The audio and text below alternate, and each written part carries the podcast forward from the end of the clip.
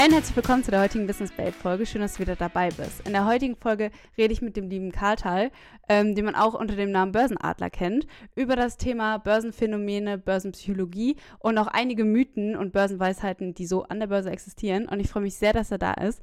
Hallo Kartal. Hallo Sophia, äh, vielen Dank für die Einladung. Ich freue mich, dass ich dabei sein darf. Ja, sehr cool. Also für alle Leute, die deinem Instagram-Kanal noch nicht folgen, äh, müssen die das auf jeden Fall tun.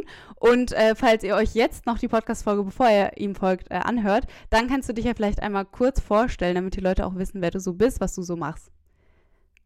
Sehr gerne. Ich bin Kartal, äh, bin 27 Jahre alt und äh, führe den ähm, Kanal Börsenadler, wie schon äh, von dir angekündigt. Und das mache ich jetzt seit ähm, Mai 2020. Da habe ich den Kanal gegründet und ähm, ja, bin da fokussiert auf die Themen Aktien, ETFs, aber auch, wo wir ähm, später nochmal tiefer drüber sprechen werden, äh, Börsenpsychologie. Ähm, ich habe mit einer Ausbildung zum Bankkaufmann äh, begonnen nach dem Abitur und äh, bin dadurch dann auch auf das Thema Börse gekommen und äh, habe das Thema dort kennengelernt und lieben gelernt. Und äh, genauso seit, seitdem hat mich die Börse dann auch nicht mehr losgelassen. Ähm, mhm. Nach der Ausbildung habe ich dann ähm, Wirtschaftspsychologie studiert und bin dadurch dann auch auf das Thema Psychologie gekommen. Deswegen auch das Thema Börsenpsychologie auf meinem Kanal. Und ja, jetzt ähm, ist es auch mein Ziel, natürlich neben der ähm, Förderung der deutschen Börsenkultur eben auch das Thema Börsenpsychologie auf den Radar zu bringen. Okay, sehr cool. Also dann bist du ja fast zur selben Zeit mit Instagram gestartet wie ich. Da würde mich jetzt auf jeden Fall erstmal interessieren, wie bist du dazu gekommen? Also wo war bei dir sozusagen der endgültige Entschluss, dass du jetzt auch außerhalb von deinem Studium und der äh, Ausbildung dich jetzt im Internet sozusagen auf Social Media damit beschäftigen möchtest? Mhm. Tatsächlich waren es mehrere Faktoren. Also zum einen ähm, hat man ja durch den Lockdown, durch Corona auch äh, mehr Zeit gehabt, dann um ja sich zu verwirklichen, etwas zu machen, vielleicht auch irgendwie was Neues zu starten. Ähm, das war dann auf jeden Fall ein förderliches Umfeld. Mm, und ich habe ich hab dann eben dieses, äh, dieses Umfeld dann eben für mich genutzt, um dann mich zu fragen, okay, was, was möchte ich so Neues machen? Was kann ich mit meinen, mit meinen Neigungen, Interessen und Talenten verbinden? Und ähm, ja, so habe ich dann irgendwann dann auf Instagram auch geschaut, hm, okay, was gibt es da bislang auch so für Möglichkeiten, da ich auch äh, bereits schon zuvor Blogger-Erfahrung gesammelt habe und mir dann dachte, hm, okay, ich, ich, befasse mich die ganze Zeit mit dem Thema Börse und Aktien und ETFs und so weiter. Warum dann nicht darüber mal bloggen? Hm. So, und dann habe ich dann einfach gemacht, okay, bevor ich da äh, lange drüber nachgedacht habe, habe ich einfach den ähm, Kanal gegründet.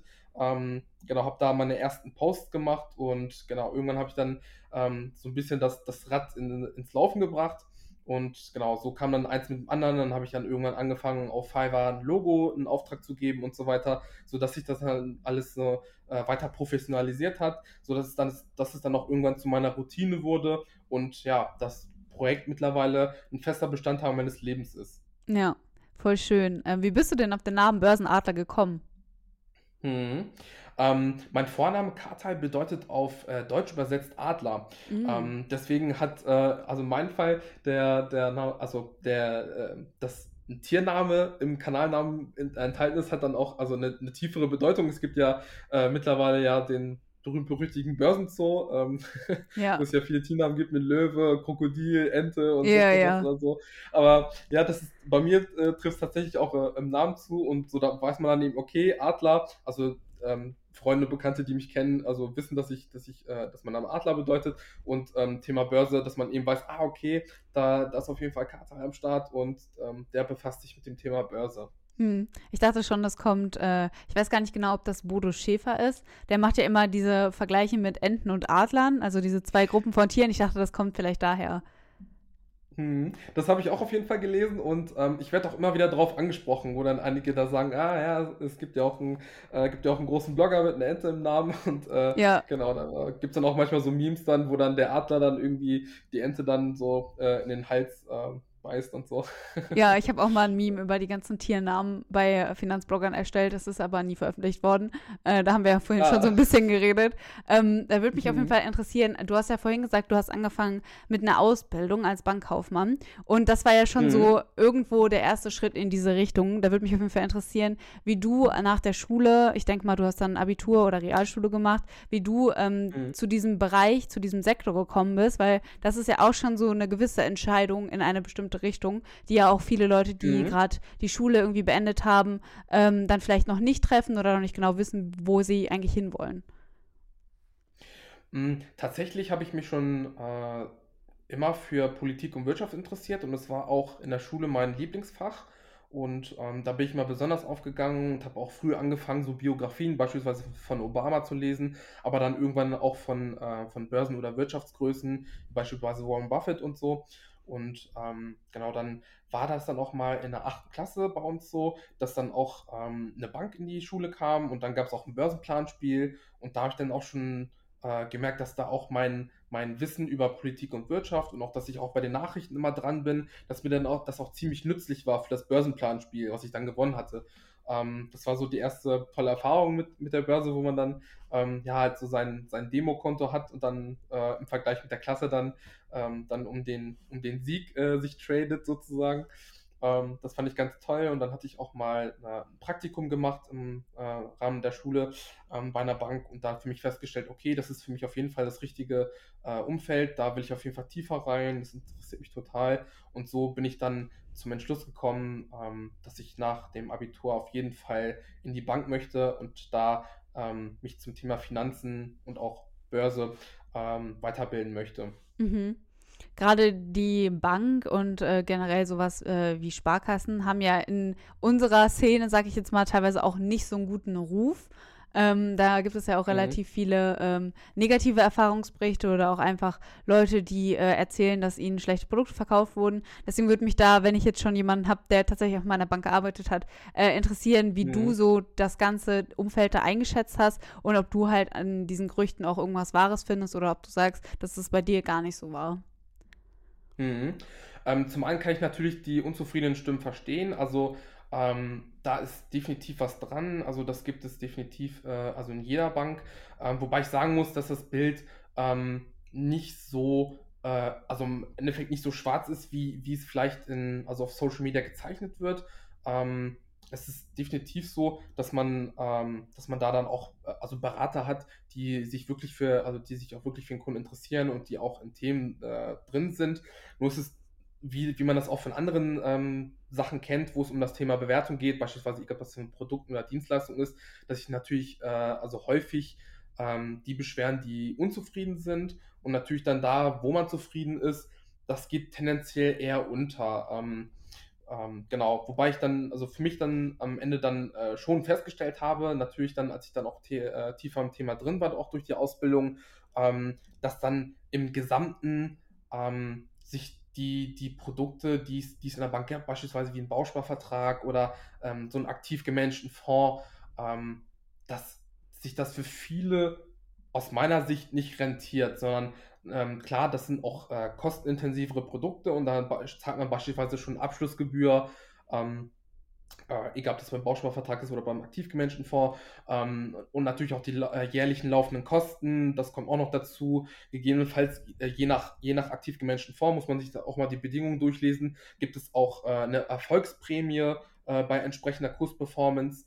Ähm, genau, und äh, so ist es natürlich, die Bank will natürlich auch was, sich was dazu verdienen und ähm, de dementsprechend muss man natürlich wissen, dass dann, ähm, dass dann solche Produkte auch mit höheren Kosten verbunden sind. Und mhm. natürlich, natürlich bekommt man jetzt vom Bankberater nicht gesagt, ähm, ja, legen Sie sich ein ETF dazu, was natürlich nichts ist, was dann im, ja, im eigenen Produktportfolio ist, was er dann entsprechend dem äh, dem Kunden dann bringt und was für ihn natürlich dann auch für seine Vertriebsziele dann ähm, dienlich ist. Mhm. Ähm, auf der einen Seite kann ich es natürlich verstehen, aus der Sicht, wenn ich jetzt, wenn ich jetzt Banker bin, dass ich natürlich dann für die Ziele meines Unternehmens arbeite.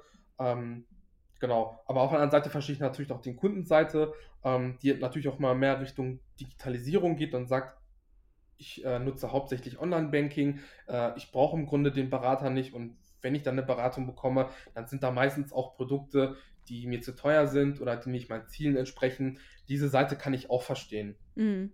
Und wie kam das dann bei dir, dass du gesagt hast, okay, ich möchte jetzt nicht mehr in der Bank arbeiten, weil du arbeitest ja heute nicht mehr ähm, als Bankberater, Mhm. oder? Mhm, richtig, genau.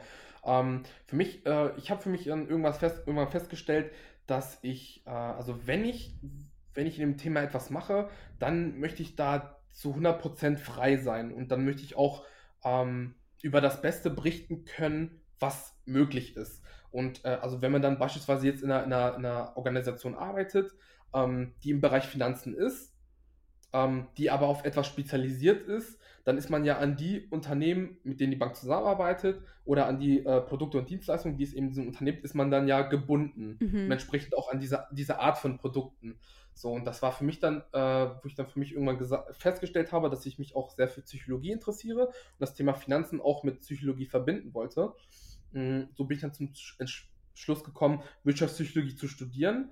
Ähm, aber zum anderen habe ich mir dann auch gesagt, dass ich dann, ähm, dass ich da auf jeden Fall noch mehr, also so, so wie ich das jetzt beispielsweise mit meinem Blog tue, ähm, dass ich da ähm, über jeden ETF äh, berichten kann, den ich möchte und auch über, äh, über jegliche Aktie Mhm. ähm, und auch meine Meinung zum Thema Bausparvertrag einfach äh, ja, veröffentlichen kann, ähm, dass ich einfach so berichte, wie ich das zu 100% für richtig empfinde und mir keine Gedanken machen muss, hm, was könnte mein Arbeitgeber drüber denken oder, oder ähm, also koppelt sich das mit den Zielen, die auch mein Arbeitgeber hat. So. Mhm. Ähm, genau, das habe ich jetzt mit meinem Blog erreicht, ähm, dass ich da äh, einfach einen Kanal habe, wo ich äh, Wissensvermittlung betreibe, ähm, wo ich eben meine Gedanken zum Thema Börse kundtun kann, ohne äh, ja, beispielsweise meinen Arbeitgeber auf den äh, Schlips zu treten. Mhm. Ja, verstehe ich sehr, sehr gut. Du hast ja jetzt gerade schon so ein bisschen die Überleitung gemacht. Ähm, was hast du denn so mitbekommen? Also du hast ja jetzt mit äh, realen Leuten Mhm. sozusagen zusammengearbeitet, aber auch schon äh, Mhm. in der Social-Media-Bubble. Was sind denn so Vorstellungen, denen du sehr, sehr oft begegnet bist, wenn du mit Leuten über das Thema Börse geredet hast? Weil viele Leute, du hast ja gerade schon andere Finanzprodukte erwähnt, wie jetzt zum Beispiel einen Bausparvertrag, wenn die jetzt zum Beispiel zu dir das erstmal an die Bank kommen und du mit solchen, ähm, mit solchen Produkten anfängst, ähm, diese zu erklären und zu sagen, welche Möglichkeiten die haben, ähm, was sind denn so Erfahrungen, die du gemacht hast, so Vorstellungen bei Leuten, wenn du angefangen hast, über das Thema Börse und generell das Investieren zu reden? Mhm. Also wenn ich jetzt beispielsweise im, ähm, also in den normalen Filialen unterwegs war, ähm, aus den entsprechenden Gebieten in der Stadt, ähm, dann war es dann, wo, wo du dann in der Beratung bist, ähm, von einem Berater, der ein bestimmtes äh, Vertriebsgebiet hat. Mm, Also da war es dann schon, kam es auf die, die Art des Kunden an. Ähm, also es gibt äh, also Kunden, die dann, das wird in verschiedenen äh, Kategorien aufgeteilt und dann hast du beispielsweise ähm, einen Kundenstamm, der, ähm, wo beispielsweise Azubis drin sind, ähm, wo äh, Menschen drin sind, die beispielsweise ähm, Arbeitslosengeld äh, bekommen ähm, äh, oder die so im, sag ich mal, in Anführungszeichen im niedrigen Lohnsektor Sektor sind. Mhm. Das, das geht dann immer weiter nach oben, je nachdem, wie viel man, äh, wie man da entsprechend verdient, ähm, steigen dann auch die Möglichkeiten, entsprechend anzulegen. Und ähm, also das geht natürlich nicht für alle, aber tendenziell war es so, dass äh, je höher die, die äh, Beratungsstufe ging, also je vermögender der Kunde war, desto eher war da eine Affinität für, ähm, für anspruchsvollere Geldanlagen. Ähm, genau, also das beispielsweise, wenn, da, wenn man da jetzt einen, einen Ingenieur oder einen Arzt hatte als, ähm, als Kunden, ähm, da waren die meisten schon, hatten auf jeden Fall ein Depot und ähm, die waren dann auch offen und waren dann auch in Fonds investiert und waren dann auch in Aktien investiert. Mhm. Ähm, und ähm, genau, und wenn man dann äh, Kunden hatte, die jetzt in dem, in dem ähm, Starter-Beratungssektor waren, ähm, da war es dann schon so, ähm, dass das Thema Börse schon eher noch in der Ferne war und dass dort auch schon die, also die, die ähm, Vorstellungen und auch die Vorurteile am größten waren. Ähm, beispielsweise das Thema, wenn man dann mal das Thema angesprochen hat, dann ist die Telekom so der Klassiker gewesen, ähm, wo dann viele dann gesagt haben, ja, ich möchte nicht, dass mir sowas passiert und ähm, ja, und ähm, auch die, die, dieses Hoch und Runter, das verstehe ich alles nicht und sowas dann. Da hat man schon dann am meisten zu tun, wenn man in diesem, in diesem normalen ähm, Beratungsgeschäft war von, von, von diesen äh, verschiedenen äh, Filialstandorten. Mhm. Ich war auch mal eine Zeit lang in einer, einer äh, Wertpapierberatung, also in der Wertpapierzentrale von, der, äh, von meinem Ausbildungsbetrieb. Und da war es dann beispielsweise so, ähm, da hat man nur Kunden beraten, die, äh, also wo alle ein Depot hatten. Und ähm, da ähm, das waren Gespräche auf einem ganz anderen Niveau. Also da, steck, da steckte wirklich jeder Kunde tief in dem Thema drin. Und ähm, das hat dann auch richtig äh, Spaß gemacht, sich mit den Leuten dann auch da so, ähm, so fachlich sich so im Sparring ähm, zu befinden, mhm. sich da dann ähm, die Erfahrungen und, ähm, und verschiedenen ähm, ja, Kenntnisse und auch äh, News dann auszutauschen und da dann zu gucken, okay, was weiß der andere so und was, hat, äh, was hat der vielleicht für einen Tipp und so weiter. Ähm, das war dann schon äh, besonders spannend. Also in der Bank erlebt man auf jeden Fall, ähm, also wenn man eine Ausbildung gemacht hat, die komplette Bandbreite von ähm, das ist was Böses, ähm, ich will sowas wie Telekom nicht haben, ähm, da macht man ja nur mit Verlust mit bis hin, ich bin da total offen für und das ist die einzig wahre Geldanlage mhm. und ähm, ja, ich bin, ich bin noch nicht, ich bin auch nicht jemand, der sich den Zinseszins entgehen lassen möchte. Mhm. Das heißt, du würdest sagen, äh, das hat einfach jede Person so ein bisschen individuell gehabt, also dass manche Leute Vorteile hatten, manche nicht. Und du mhm. hast ja jetzt auch die Beobachtung gemacht, je vermögender die Leute waren, desto tendenziell offener waren sie halt auch für die Geldanlage. Würdest du sagen, das äh, siehst du im Bereich Social Media jetzt, wo du da aktiv bist, auch, dass es da so äh, ein sehr, sehr gemischtes Umfeld gibt? Oder würdest du sagen, dass das schon eher in eine oder die andere Richtung geht? Mhm. Ähm, ich denke, es ist schon ein sehr gemischtes Umfeld. Also natürlich ähm, weiß ich von den meisten Leuten nicht, mit denen ich zu tun habe, äh, wie deren Vermögensverhältnisse sind. Mhm. Ähm, genau, außer sie sagen, also sie verraten es jetzt selber in den Nachrichten oder in den, in den Kommentaren. Ähm, da denke ich, da haben wir noch sehr viel Potenzial nach oben, was das angeht, also bezüglich der Offenheit oder auch dabei zu sein. Ähm, ist es ja in, also ich weiß jetzt nicht, wie es beispielsweise für Österreich oder Schweiz ist, aber in Deutschland ist es ja so, dass so zwischen 10 bis 15 Prozent äh, der Menschen, die in Deutschland leben, ja ein Depot haben. Ähm, und äh, also da geht noch einiges mehr. Also natürlich haben, wenn man da dann guckt, die Leute, natürlich hat nicht jeder von den Leuten, die da jetzt kein Depot haben, ähm, ist da, ist da auf Social Media vertreten. Aber ich denke, es sind auch noch viele Leute auf Instagram, die jetzt auch äh, Finanzkanälen folgen, mhm. die äh, da noch, die da noch kein Depot haben. Also das mhm. merke ich dann immer wieder in den Kommentaren, beispielsweise auch bei, bei meinen Aktienanalysen ähm, ja, wo dann manchmal dann noch äh, so ähm, gewisse Fragen kommen, wo man dann merkt, okay, ähm, der Mensch ist da, also der User ist da jetzt noch nicht so tief drin oder da kommen auch äh, ja, kritische Anmerkungen äh, zum Thema Umwelt oder, ähm, oder dass man ja eigentlich mit der Börse sowieso komplett fehl am Platz ist, weil es ein, weil das ein böser Ort ist.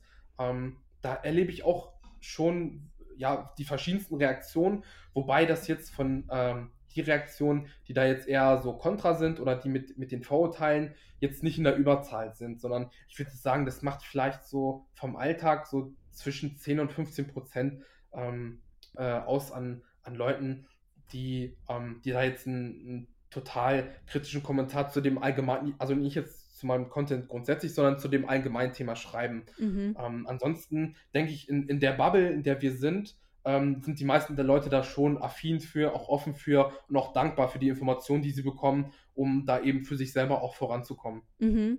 Ja, da würde ich dir auf jeden Fall zustimmen. Also ich glaube, generell auf Instagram, Social Media spricht man ja jetzt auch eher tendenziell jüngere Leute an. Also wenn man sich mal so die Statistiken anguckt, dann sind die Leute so auf äh, meinem Channel jetzt äh, auf jeden Fall zwischen 18 und 35 so ungefähr im Schnitt.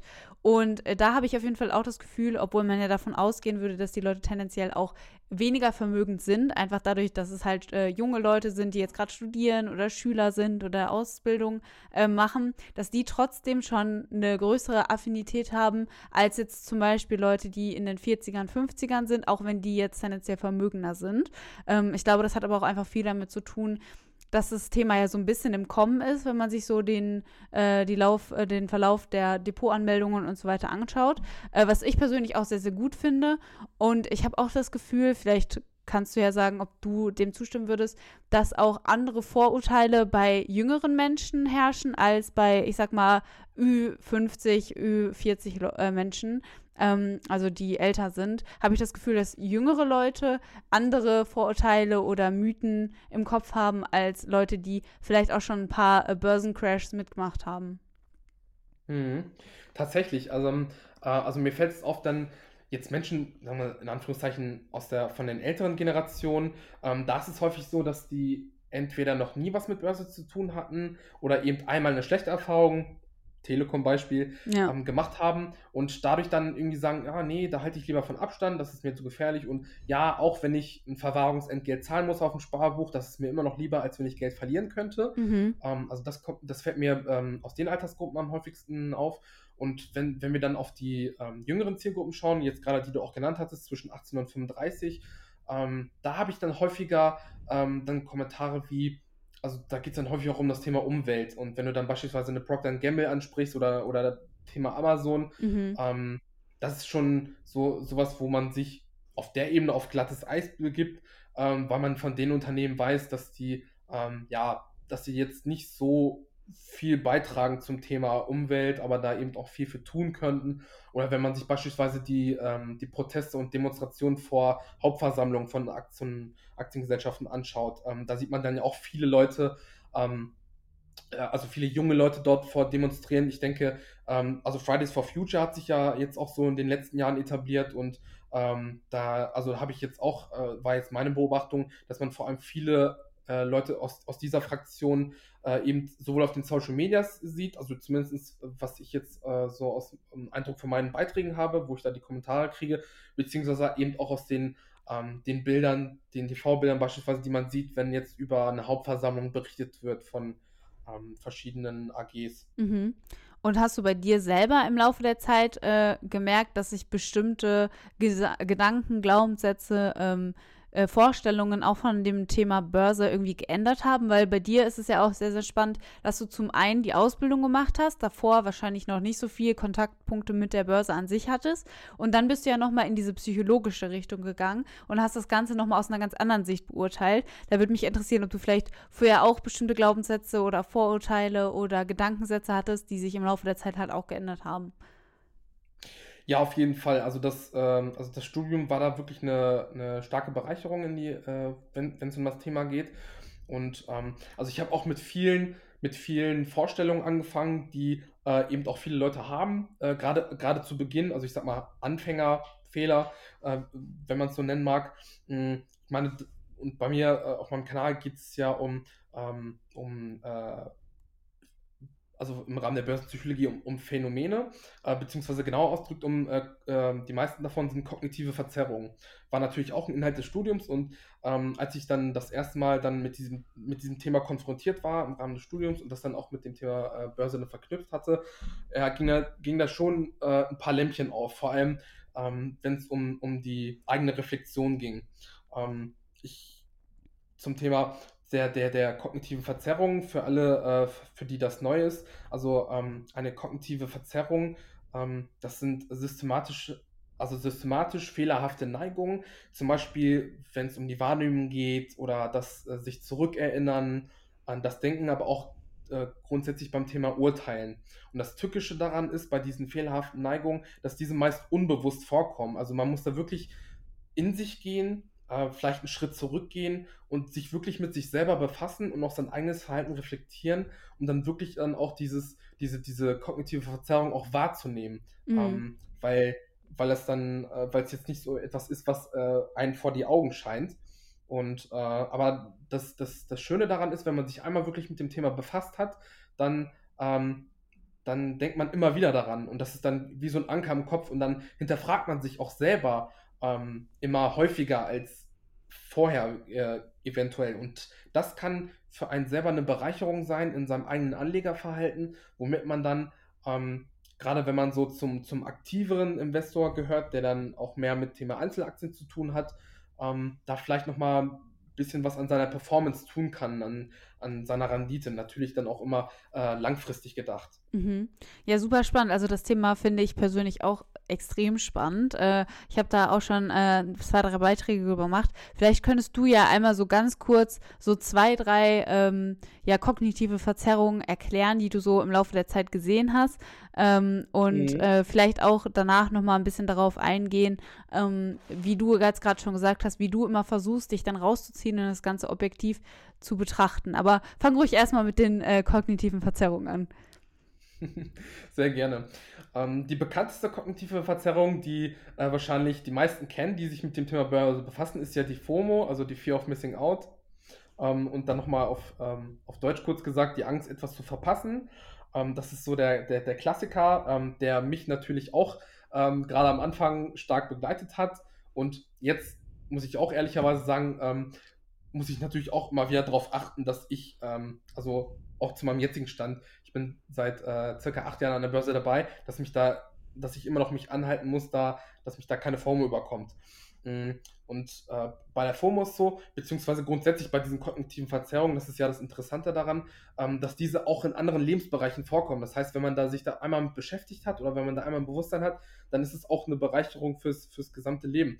Ähm, ein Beispiel jetzt so aus dem, aus dem normalen Leben beim Thema FOMO. Da machen es ja viele Unternehmen so, die ähm, etwas verkaufen möchten, dass sie Produkte in limitierter Auflage ähm, auflegen oder etwas ist nur für kurze Zeit verfügbar oder nur solange der Vorrat reicht.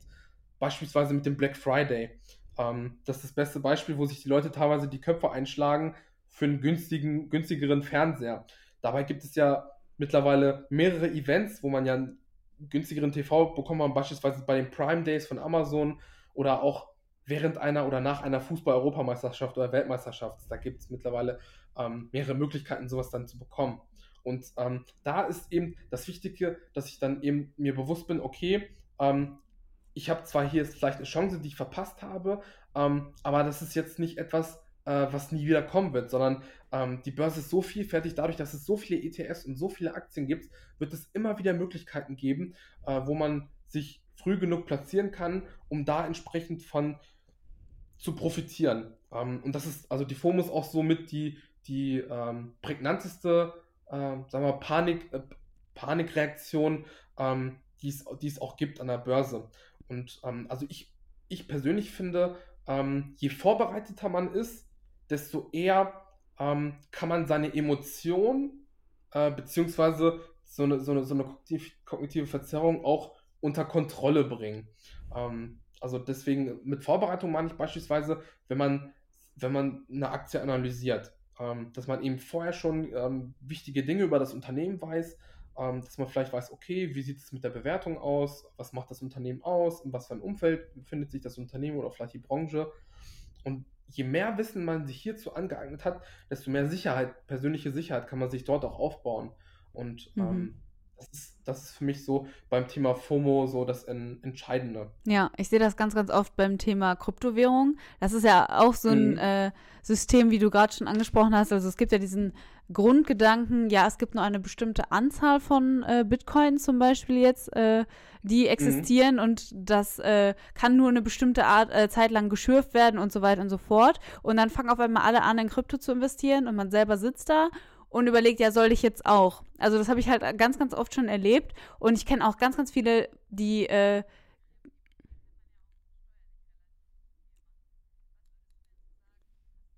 Oh. Oh, Akku? Warte.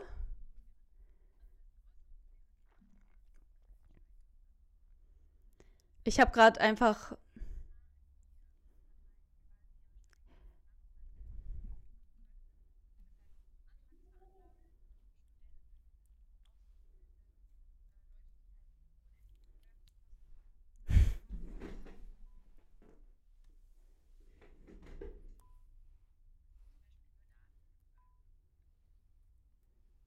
So.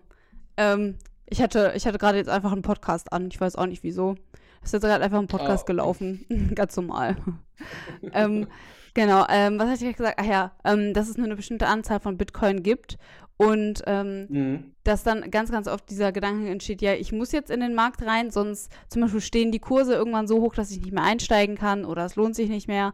Ähm, dass da einfach ganz, ganz viele Glaubenssätze oder diese Angst, die du gerade beschrieben hast, irgendwas zu verpassen oder irgendeine gute Chance zu verpassen, ähm, dann kommen und dann kommen zum Beispiel andere Kryptowährungen und dann sagt man sich ja, okay, ich bin schon bei Bitcoin zu spät reingegangen, dann gehe ich jetzt in die anderen Kryptowährungen sofort von Anfang an rein, weil sonst bin ich ja eh wieder zu spät dran und so weiter und so fort. Also das habe ich jetzt auch schon ganz, ganz oft gesehen und ich habe ja auch schon mal im Podcast selber gesagt, ich bin ja nicht in äh, Bitcoin investiert. Einfach weil ich auch äh, mich selber dann so ein bisschen disziplinieren will, weil natürlich habe auch ich den Gedanken gehabt, okay, ich möchte da jetzt rein, weil irgendwie gehen da jetzt alle rein und ich habe Angst, dass ich was verpasse. Und das, äh, der Kurs stand teilweise ja schon bei 50.000 und mehr, ähm, dass es halt einfach eine super Chance ist, Rendite zu machen. Und es gibt ja nicht so viele Bitcoin und so weiter und so fort, aber dass ich mir dann halt in dem Moment auch gesagt habe, so, ja, nur weil das jetzt alle anderen machen, heißt es ja nicht, dass du es machen musst, wenn du selber nicht 100% davon überzeugt bist oder lieber noch warten möchtest oder irgendwelche anderen Gründe hast, warum du jetzt gerade nicht investieren möchtest. Ähm, deswegen finde ich, das ist ein sehr, sehr gutes und anschauliches Beispiel, was du gebracht hast mit der FOMO. Mhm. Ja, ähm, genau, das, das, äh, das so zum Thema FOMO. Ähm, und äh, wie du natürlich ähm, da äh, gesagt hast, habe ich auch noch weitere ähm, ja, Phänomene oder Verzerrungen, ähm, die mich da auch noch, äh, also darüber hinaus äh, beschäftigt haben, beziehungsweise beschäftigen. Mhm. Ähm, ein weiteres Beispiel ist der ähm, Anchoring-Effekt, äh, beziehungsweise auf Deutsch der Anker-Effekt. Mhm. Und, ähm, und hier ist es so, dass man beispielsweise, wenn man einen äh, Zahlenwert sieht, dass dann ähm, dass, äh, die, die vorhandenen, äh, vorhandene Umgebungsinformation eben beeinflusst, wie, was ich jetzt dazu denke. Ähm, der Klassiker, um das jetzt auf das Thema Börse umzumüssen, ist, wenn man einen Kurs sieht von einem ETF oder einer Aktie. Ähm, da bekomme ich ganz häufig äh, die Frage gestellt, auch auf jetzt äh, auf Instagram, ähm, kannst du mir eine günstige Aktie unter 50 Euro nennen? Ähm, und und wo, wo man, wo jetzt der oder diejenige davon ausgeht, dass ähm, der, der Kurs eine, eine Aussage darüber trifft, ob jetzt ein, ob ein Wert jetzt günstig ist oder nicht, ähm, mhm. oder ob das andere höherwertiger ist oder nicht. Mhm. Ähm, das habe ich natürlich äh, zu Beginn auch, äh, äh, also so bin ich auch gestartet, bis man dann irgendwann feststellt, ja, ähm, das hat ja schon so seine Gründe, warum äh, der Kurs eben ähm, anders ist als das von anderen ETF oder vom, vom, vom anderen Unternehmen. Ich bin natürlich noch ähm, verschiedene Faktoren mit rein. Ähm, genau, und deswegen mache ich das beispielsweise so, ähm, weil wenn man einen Kurs sieht von einem Unternehmen, dann ist das, also und das ist zum Thema Anker, dann beeinflusst einmal diese Zahl, nehmen wir jetzt Beispiel 100 Euro, die sitzt einfach im Kopf fest. Und ähm, wenn man sich dann halt noch weiter mit dem Unternehmen beschäftigt und das auch mit anderen vergleicht, dann hat man halt die, immer diese, diese Kurszahl im Kopf und vergleicht das dann so miteinander. Ähm, Natürlich braucht man dann auch noch mehr Informationen, um dann irgendwas zu bewerten, aber das ist erstmal so im Kopf. Und da ma mache ich das zum Beispiel, wenn ich jetzt ähm, eine Aktie analysiere und ich weiß ja mittlerweile, wie meine, wie, ähm, wo die Kurse, die Kurse stehen auf den jeweiligen Quellen, wo ich mich immer informiere. Ähm, dann mache ich das halt mal so, dass ich dann die, die ähm, Kurszahl immer verdecke mit meiner Hand und mm. ähm, wenn ich dann halt Informationen über das Unternehmen ähm, mir holen möchte, dass ich dann eben mir den Kurs so spät wie möglich anschaue, sodass der mich eben, ähm, dass der mich nicht beeinflusst und mhm. dass ich da einfach ähm, noch offener und unbedarfter ähm, an die Analyse des Unternehmens herangehe, was ich äh, auch als Tipp an, ähm, an alle geben kann, die ähm, sich mit dem Thema beschäftigen. Mhm. Ich weiß nicht, ob der, der Recency äh, Bias was sagt. Mhm. Ja, den finde ja. ich persönlich auch unglaublich spannend. Also, ähm, um das auch nochmal zu erklären, der beschreibt halt dieses Phänomen, dass Erge äh, Ereignisse, die in kürzerer Vergangenheit zurückliegen, also sagen wir ein Ereignis, was gestern war oder vorgestern, ähm, dass das viel stärker im Gedächtnis bleibt oder viel stärker im Gedächtnis ist für eine längere Zeit, ähm, als ein e Ereignis, was vielleicht genauso intensiv war, aber schon länger her ist. Und deswegen ist zum Beispiel auch ähm, jetzt wieder auf die Börse bezogen ein Beispiel, wenn jetzt Kurse innerhalb von wenigen Tagen äh, stark ansteigen, ähm, und das halt immer Mhm. wieder ein neues Ereignis ist, was in das eigene Gehirn gerufen wird, dass das viel, viel mehr im Kopf hängen bleibt als die gesamte Kursgeschichte des Unternehmens in den letzten fünf oder zehn Jahren. Einfach weil man in den letzten paar Minuten, paar Stunden, paar Tagen so viel über das Unternehmen hört und das sich dann viel stärker im Gehirn veran verankert. Deswegen verstehe ich, also deswegen beachte ich das auch immer viel, viel mehr, wenn jetzt zum Beispiel solche ähm, Entwicklungen wie jetzt zum Beispiel GameStop oder ähm, irgendwelche Hypes äh, passieren, dass dann viele Leute automatisch davon ausgehen, dass das das Unternehmen ist, was als nächstes durch die Decke geht, dass das ein Unternehmen ist, was tendenziell jetzt super erfolgreich wird, wo man auf jeden Fall einsteigen sollte, ähm, die sich dann aber teilweise halt die ganze Geschichte des Unternehmens gar nicht anschauen, sondern nur darauf hören, was Mhm. jetzt gerade so in den Social Media äh, erzählt wird und viele Leute, die dann zum Beispiel berichten, wie viel Geld sie damit gemacht haben. Ähm, das ist auch so ein Effekt, den ich halt bei Hypes immer im Hinterkopf habe, äh, was ich auch super wichtig finde, äh, dass man da, wie du schon gesagt hast, einfach auch mal hinterfragt. Und natürlich, da spielt dann auch wieder diese FOMO, also es können sich natürlich auch verschiedene ähm, kognitive Verzerrungen vermischen, die das dann noch unwiderstehlicher machen, eigentlich in dem Moment einzusteigen. Also dann hat man gleichzeitig äh, Fear of Missing Out, dass man jetzt ein gutes Ereignis verpasst Mhm. und man hat im Hinterkopf trotzdem, dass die Aktie die ganze Zeit steigt und man will halt unbedingt eigentlich rein, weiß aber, dass man es eigentlich nicht sollte. Vollkommen richtig. Also da sprichst du auf jeden Fall ein sehr wichtiges Phänomen an. Ähm, also wenn ich beispielsweise in Diskussion bin mit ähm, Usern dann, also entweder in den Nachrichten oder Kommentaren, dann ähm, sage ich auch immer oft, ja, schau dir mal den 3, 5 oder 10 Jahreschart an, ähm, zu, also jetzt zu der Aktie. Ähm, und klar sagt man zum einen, an der Börse wird die Zukunft gehandelt, aber man kann da ja schon auch interessante Rückschlüsse draus ziehen, wie eben dann die Entwicklung auch in den vergangenen Jahren war. Mhm. Und ähm, mit, also was, was für Gründe das eben auch hatte, warum dann jetzt die äh, Aktie durch die Decke oder auf neu Börsensprache to the moon gegangen ist, ähm, oder warum sie eben äh, dann, dann äh, gefallen ist, also wa was für ein Ereignis dafür gesorgt hat. Mhm. Ähm, da hast du auf jeden Fall recht und ich denke auch in unserer, also in einer Zeit, in der wir jetzt momentan, also mittlerweile leben, die immer schnelllebiger wird und äh, wo dann eben, ähm, ja, wo man schnell neue an neue Informationen gelangt und ähm, wo, wo Zeitungen mittlerweile auch eher so, ja, altbacken sind, weil die viele Informationen, Neuigkeiten erst am nächsten Morgen dann äh, man da sehen kann, aber durch Social Media wir beispielsweise gewöhnt sind, dass wir Informationen immer schnell und auch äh, also in einem wirklich breiten Umfang bekommen, ähm, dass da vieles eben auch untergeht, was dann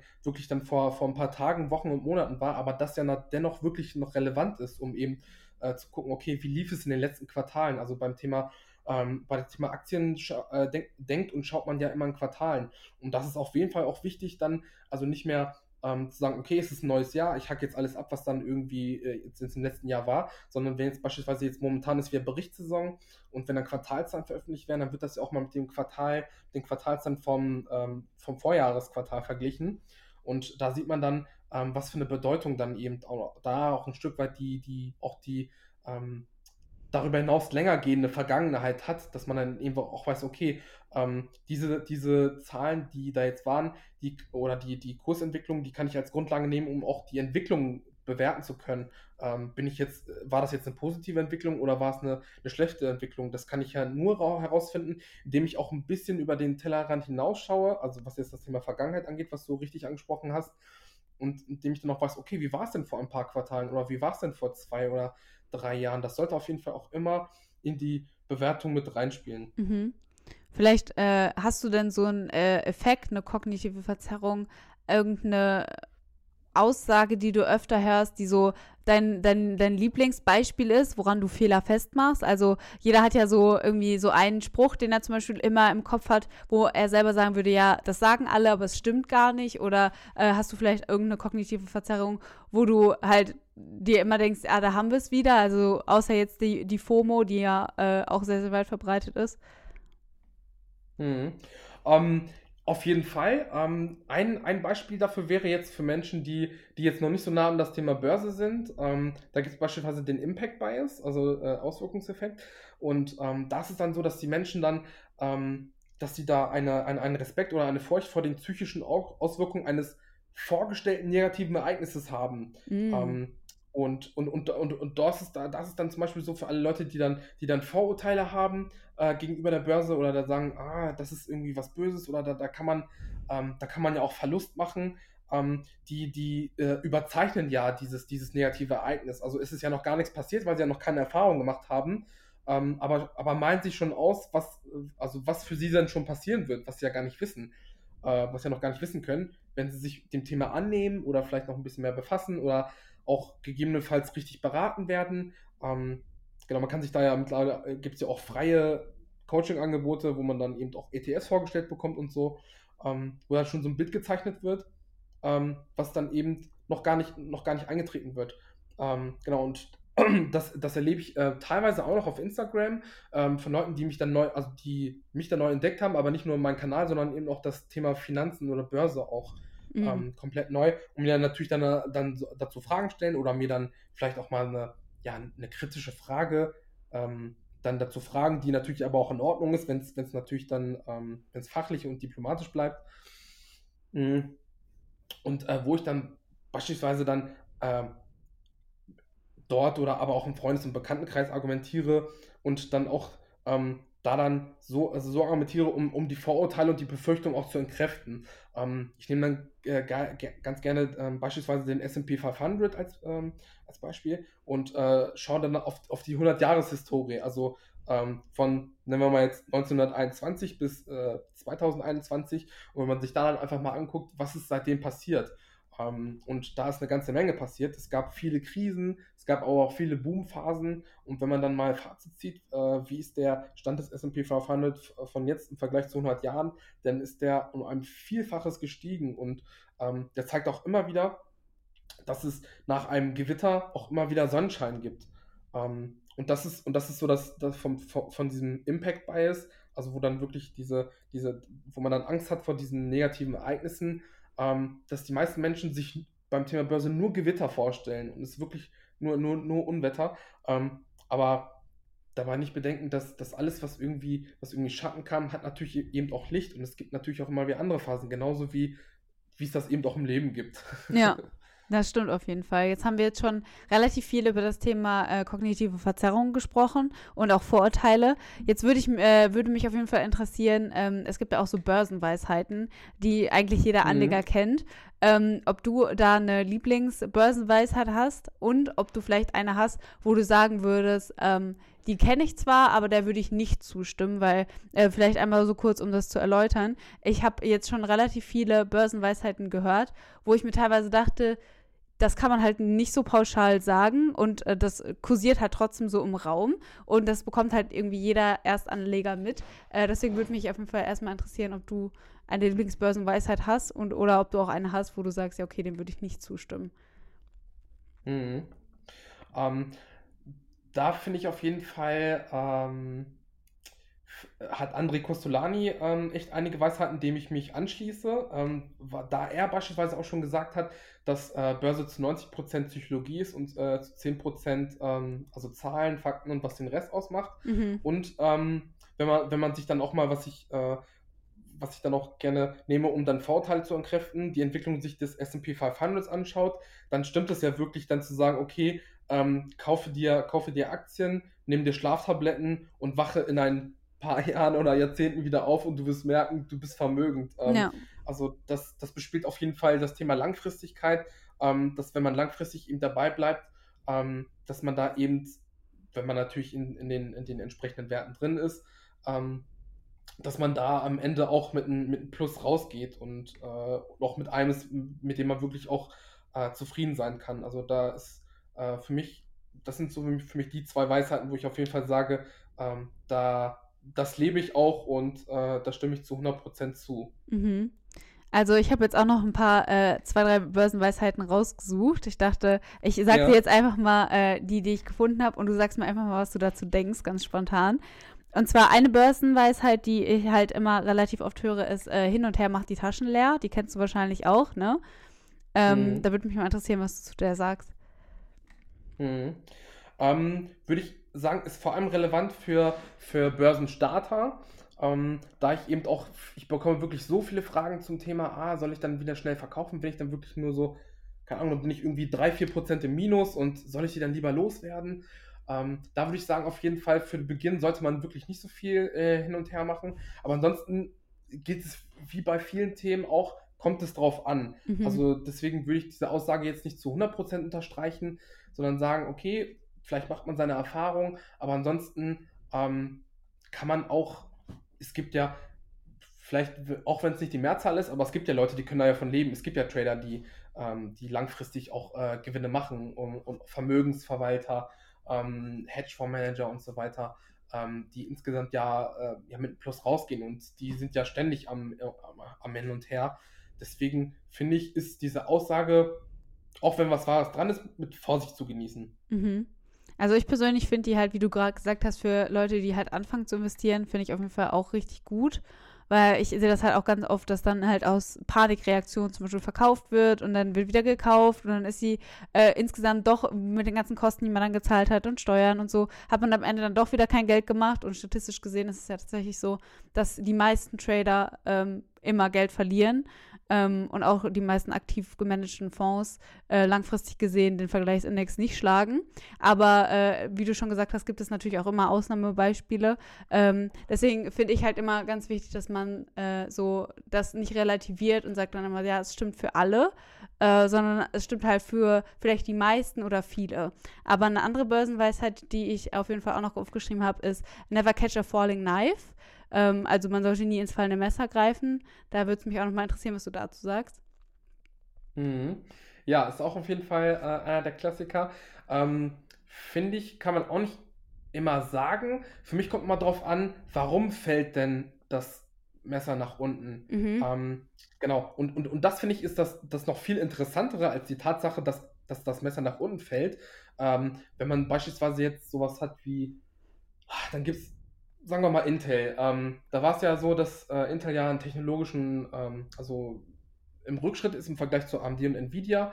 So, und das ist natürlich dann nicht schön für das Unternehmen und natürlich sind da auch viele enttäuscht und ähm, der Wert hat auch echt einiges verloren. Ähm, äh, und aber mittlerweile ist es so, ähm, dass sich also dass sich der Kurs auch wieder gefangen hat und dass ich auch langfristig davon überzeugt bin, Intel ist ein Riesenunternehmen, die haben auch unglaubliche Möglichkeiten, ähm, dass das Unternehmen sich wieder fängt und dass dann der Kurs vielleicht auch eines Tages auch irgendwann wieder ähm, mit dem Performance von AMD und Nvidia auch mithalten kann.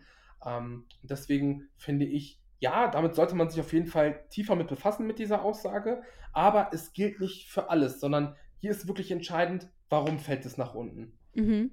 Also zum Beispiel beim äh, Börsencrash oder Crash kann man es ja schon fast nicht wirklich nennen, als jetzt im äh, März und April die Kurse so gefallen sind wegen äh, der Pandemie. Ähm, da sind die Kurse ja nicht gefallen, weil auf einmal alle Unternehmen der Welt schlecht geworden sind, sondern einfach, weil es halt äh, externe Auswirkungen gab, die halt dafür gesorgt haben, dass die ganzen Kurse fallen und alle Leute, die in diesem fallenden Messer sozusagen nachgekauft haben, die äh, haben natürlich sehr, sehr viel Rendite gemacht, weil es ja nicht an der Weltwirtschaft, also weil die Weltwirtschaft an sich ja nicht auch von heute auf morgen schlecht geworden ist, sondern einfach, weil es halt einen externen Faktor gab, der die gesamte Weltwirtschaft halt beeinflusst hat. Und wie du schon vorhin richtig gesagt hast, kommt es halt auch extrem darauf an, warum das Messer fällt. Also wenn wir uns jetzt eine Wirecard zum Beispiel ansehen, äh, da war es für die meisten wahrscheinlich nicht so schlau einzusteigen bei dem fallenden Messer. Ähm, ja, das muss man halt auch immer so beurteilen, je nachdem, warum das Messer fällt. Und da ist ja auch wieder das Thema irgendwie FOMO, dass dann Leute äh, Angst haben, beim nicht mehr beim tiefstmöglichen Zeitpunkt einzusteigen, weil sie denken, dass die Aktie danach wieder steigt und so weiter. Und die letzte äh, Börsenweisheit, die ich jetzt noch für dich aufgeschrieben habe, äh, sorry erstmal für das äh, Kreuzverhör, aber äh, ich, ich fand das halt immer so spannend, weil es halt so viele Börsenweisheiten gibt, die irgendwie so kursieren. Und ähm, die, die letzte Börsenweisheit ist, an einer Gewinnmitnahme ist noch niemand gestorben. Und da kann ich ja vielleicht am Anfang auch mal direkt zu sagen, also das ist so eine ähm, Weisheit, die ich persönlich echt schrecklich finde. Also, äh, wenn man sagt, ja, an einer Gewinnmitnahme ist noch niemand gestorben, dann halt, heißt es für mich äh, übersetzt, wie es bei mir ankommt, immer, ähm, an High Points soll man verkaufen. Und äh, Statistiken zeigen ja auch, dass äh, Leute, die immer zu Höchstpunkten im Laufe der Geschichte eingestiegen sind, im Endeffekt immer noch Rendite gemacht haben, weil ja nur, weil ein Unternehmen jetzt gerade an seinem aktuellen Kurshöchststand ist, ja nicht gleichbedeutend auch automatisch wieder abfallen muss, sobald es den Höchststand erreicht hat. Ähm, deswegen ist es halt so eine Börsenweisheit, die ich immer höre, die ich ganz schrecklich finde. Aber äh, da würde mich auf jeden Fall auch nochmal interessieren, was du dazu sagst. Also, äh, ich finde auf jeden Fall das Format mit den, mit den Weisheiten, die du dazu fragst und was man dazu denkt, finde ich klasse. Das wollte Okay. ich noch einmal dazu sagen. Ähm, ja, ich finde, ich finde, hier kommt es eben, ähm, also hier kommt es drauf an, wenn wenn man beispielsweise dann, ähm, klar ist es verlockend dann äh, zu gucken, okay, ich bin dann vielleicht irgendwie 50, 100 oder noch weitere Prozente im Plus und dann sagen, ah, okay, das, das will ich jetzt verkaufen. Aber das ist natürlich dann ähm, die Frage, macht es dann eben Sinn, wenn man beispielsweise jetzt den Freistellungsauftrag, ähm, wenn man den, wenn man da drüber ist über die 801 Euro, dann überlegt, hm, okay, will ich da jetzt diese Steuern zahlen oder teile ich das vielleicht über die Jahre auf und mache Teilverkäufe? Deswegen bin ich beispielsweise ein Fan von, zu sagen, okay, ähm, dass man sich vorher, also hier sind wir wieder beim Thema Vorbereitung, dass man sich vorher gewisse äh, Ziele, also Marken setzt und sagt, okay, wenn jetzt der Wert bis zu dieser Marke geht, da würde ich sagen, okay, da bin ich bereit, äh, auf jeden Fall ein Teilstück zu verkaufen, aber ich lasse es eben noch weiterlaufen, weil ich will, ich will das Potenzial da nicht rausziehen. Und dass man sagt, okay, danach lasse ich es noch weiterlaufen und die Werte, die, äh, die äh, Stückzahl, die ich eben noch drin hatte, die lasse ich noch weiterlaufen und irgendwann dann setze ich mich nur eine Marke, sondern noch mehrere Marken. Und wenn dann die zweite Marke erreicht ist, ziehe ich da wieder was raus, aber lass den Rest, der eben noch im Depot ist, lasse ich auch noch weiterlaufen. Ähm, ich denke, dass wenn man, also, wenn man, also so gehe ich zumindest vor, ähm, wenn man so vorgeht, dann ist, also dann finde ich, also zieht man da dem, also entzieht man der, der, diesen Thematik oder dieser Aussage ein bisschen, äh, nimmt man da den, den Sauerstoff weg und, und lässt es dann nicht noch weiter ähm, entfachen. Also, also das ist auch so das, was ich auch mal äh, immer wieder in, der- in der Community mitgebe. Ähm, am besten vorbereiten, am besten Marken dazu setzen, bevor man, also bevor man jetzt äh, investiert in eine Aktie und ähm, sich da, also ich finde jetzt gerade bei dieser Aussage jetzt nicht äh, wieder, wieder also fest dran klammern und sagen, hm, okay, ähm, an einer Gewinnmitnahme ist noch niemand gestorben.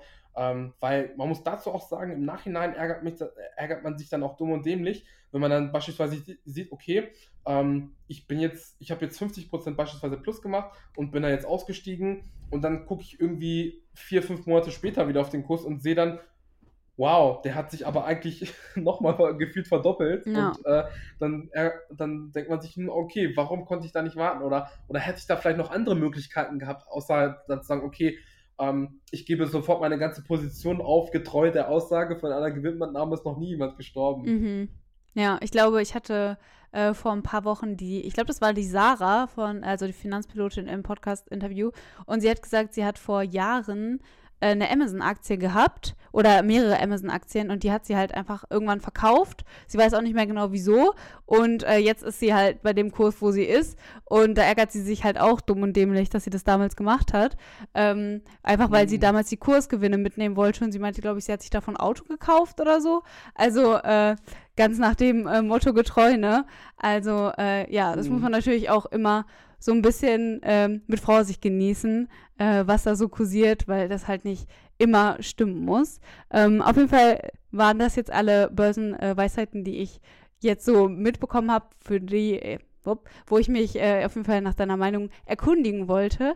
Und äh, ich wäre jetzt auf jeden Fall auch am Ende mit meinen Fragen. Das heißt, wenn du noch irgendwas hast, was du gerne der Community mitteilen möchtest, irgendwelche Tipps und Tricks, irgendwas, was du loswerden möchtest, dann äh, kannst du das auf jeden Fall jetzt noch machen.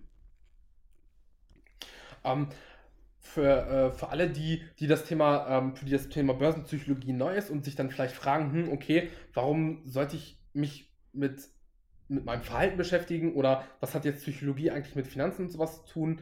Ähm, also hier ist dann immer nützlich ähm, und man sieht das ja auf meinem, äh, auch auf meinem Kanal, wenn man, ich poste ja jede Woche eine Aktienanalyse und ähm, dazu ist, also meine Denke dazu, wenn man, wenn man dann sich vornimmt, okay, ich beschäftige mich jetzt mit, mit, äh, mit einem ETF oder, oder einer Aktie und analysiere das, dann ist das aus meiner Sicht 50% von dem, was das Investieren ausmacht. Und die andere Hälfte, äh, die anderen 50% sind äh, mein Verhalten und wie ich auf gewisse Aktionen und Ereignisse reagiere. Ähm, weil theoretisch haben wir ja alle, könnten wir alle die gleichen Voraussetzungen haben, weil jeder hat ja Zugriff auf, all- auf sämtliche, zumindest Quellen, die jetzt kostenlos sind, ähm, oder kann, kann ja jeden Kanal abonnieren und so weiter und hat dann sch schon Informationen, die auf einem vergleichbaren Niveau sind. Ähm, das ist halt so die eine Hälfte. Aber die andere, äh, die andere Frage und die andere Hälfte der, ähm, des Investments ist, was mache ich daraus? Wie, also, und, und vor allem, wie, re wie reagiere ich auf Quartalszahlen? Ähm, wie reagiere ich auf, ähm, wie reagiere ich darauf, wenn, wenn das Unternehmen äh, ein super neues Produkt rausbringt und das auf einmal die Branche vielleicht disruptiert? Ähm, oder wenn, wenn dann auf einmal, äh, ja, sagen wir mal, kommt ein, es kommt ein Split ähm, und, und, und, der, und der Kurs splittet sich dann ähm, beispielsweise. Ähm, wie reagiere ich sowas? Was, was mache ich daraus? Ähm, das ist manch, also meiner Ansicht nach ganz wichtig für, für den äh, Investor individuell, dass er eben sich selber und seine Emotionen ähm, auch so unter Kontrolle hat, dass er auch so handeln kann, dass er für sich das Beste herausholt. Und meiner Ansicht nach ist das nur möglich, wenn man sich neben den, den rationalen Themen und den Analysethemen auch mit seinem eigenen Verhalten und seinen eigenen Emotionen beschäftigt. Also da kann man meiner Ansicht nach nochmal mehr aus sich insgesamt als Anleger herausholen. Mhm. Ja, das waren noch super schöne Schlussworte. Ich glaube, das Thema Selbstreflexion mhm. ist ja wirklich in allen Bereichen so unglaublich wichtig. Also nicht nur, was jetzt das Thema Geldanlage ähm, in sich hat, sondern auch einfach wirklich alle anderen Bereiche des Lebens. Deswegen äh, vielen Dank für dieses coole Schlusswort. Und ähm, ja, ich habe mich auf jeden Fall sehr gefreut, dass du heute dabei warst. Ja, vielen Dank, dass ich auch dabei sein durfte. Ähm, es hat mir sehr viel Spaß gemacht und äh, ja, hoffe da, dass vielleicht für den einen oder anderen etwas Interessantes dabei ist und äh, wünsche dir und der Community auch einen wunderschönen Tag. Ähm, ich wünsche dir auf jeden Fall noch einen wunderschönen Tag und äh, der Rest von der Community und ich hören uns dann nächste Woche bei der nächsten Podcast-Folge wieder. Tschüss!